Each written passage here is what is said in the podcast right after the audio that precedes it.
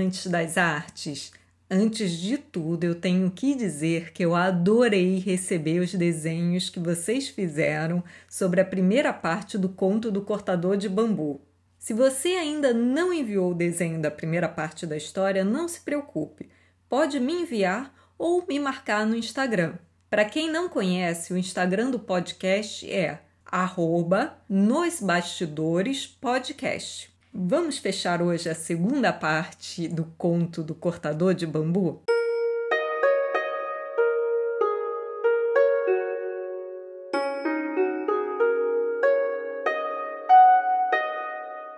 Na semana passada, paramos a nossa história com suspense no ar. Vários pretendentes tinham desistido de ver a princesa Kaguya exceto cinco. Então. Todos os homens tinham ido embora, exceto cinco príncipes.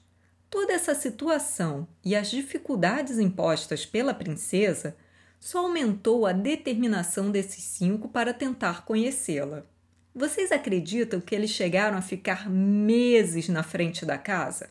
passaram de um inverno rigoroso com neve e muito frio até um verão que queimava a sola do pé.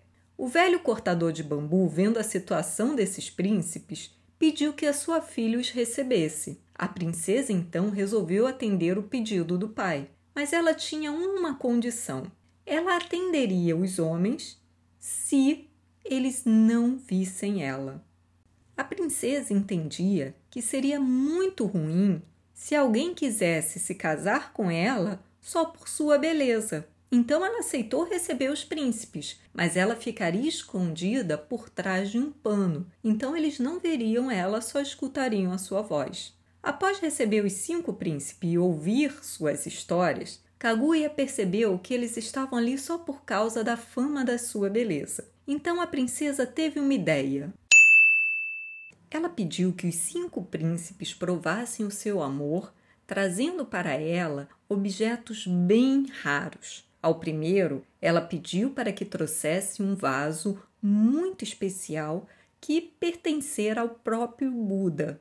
Ao segundo, ela pediu que viajasse até o Monte Rorai, no extremo leste, e trouxesse um ramo de uma árvore do pico da montanha, que não era uma árvore comum, pois seu tronco era de ouro, os galhos de prata e suas frutas de pedras preciosas. Ao terceiro, ela disse que deveria viajar até a China e que trouxesse a pele do rato de fogo, que tinha propriedades mágicas e era insensível ao calor. Ao quarto, ela pediu que obtivesse uma joia que refletia cinco cores de acordo com a luz que recebesse, mas estava em poder de um dragão que devorava qualquer um que o perturbasse. Ao quinto, ela pediu que trouxesse um pássaro que tinha no estômago uma concha especial. Os príncipes saíram correndo para cumprir suas missões e trazer para a princesa os objetos. Vocês acreditam que depois de um tempo, nenhum deles conseguiu cumprir a missão? O primeiro trouxe sim um vaso, mas um vaso falso. O segundo trouxe um ramo da árvore, só que não era o ramo da árvore mesmo, era um ramo qualquer pintado. O terceiro trouxe a pele do rato de fogo, que quando foi colocada no calor, queimou. Então eram três objetos falsos. A princesa ficou bem chateada com a mentira deles.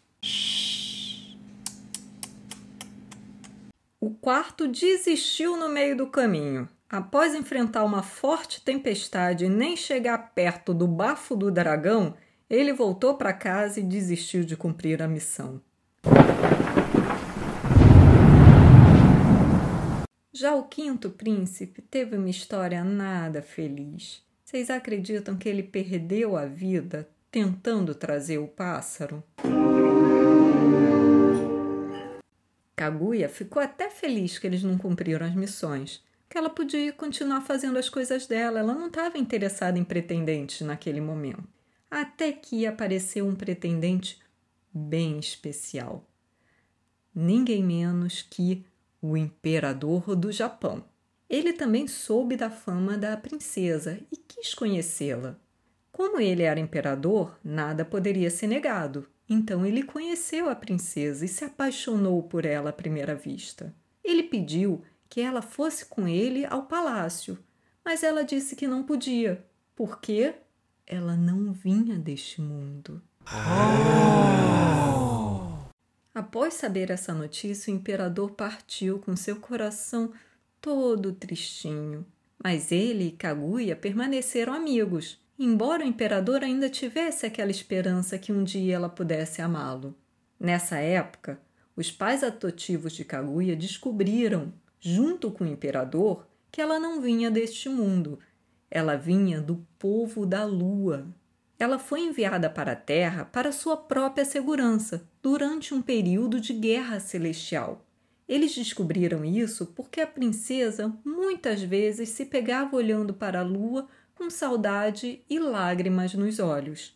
Vocês lembram das pedras de ouro que o velho cortador de bambu encontrou? Então, ele soube depois que elas eram pagamento do povo da lua para que ele cuidasse da princesa. Naquele verão especial, a tristeza ao ver a lua estava bem mais forte. A princesa Kaguya estava cada dia mais triste e com uma saudade que doía o coração, até que ela percebeu que deveria retornar para o seu povo da lua. Conforme o dia de seu retorno se aproximava, o imperador enviou muitos guardas ao redor de sua casa para tentar protegê-la do povo da lua. Mas ele não imaginava que uma embaixada de seres celestiais ia chegar à porta da princesa.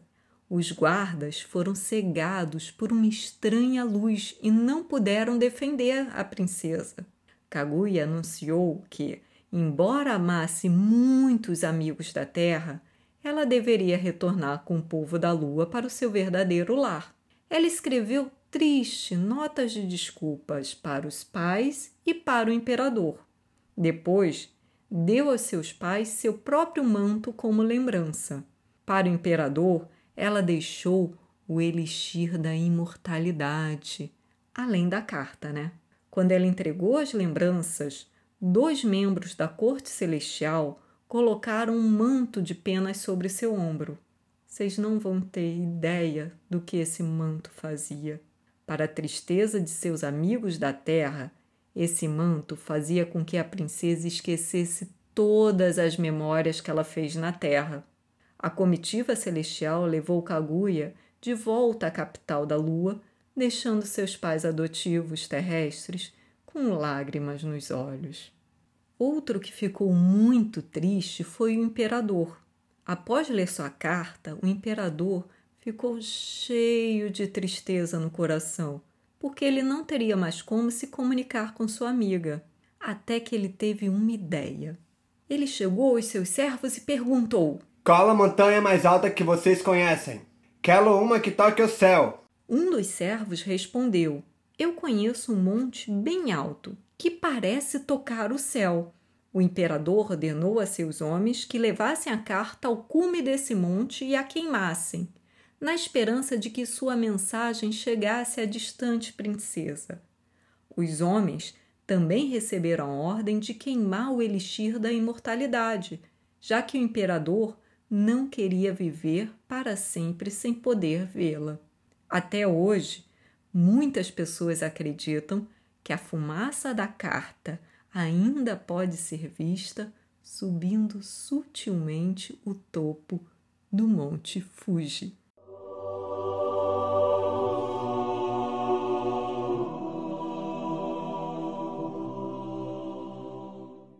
E assim terminamos a nossa história.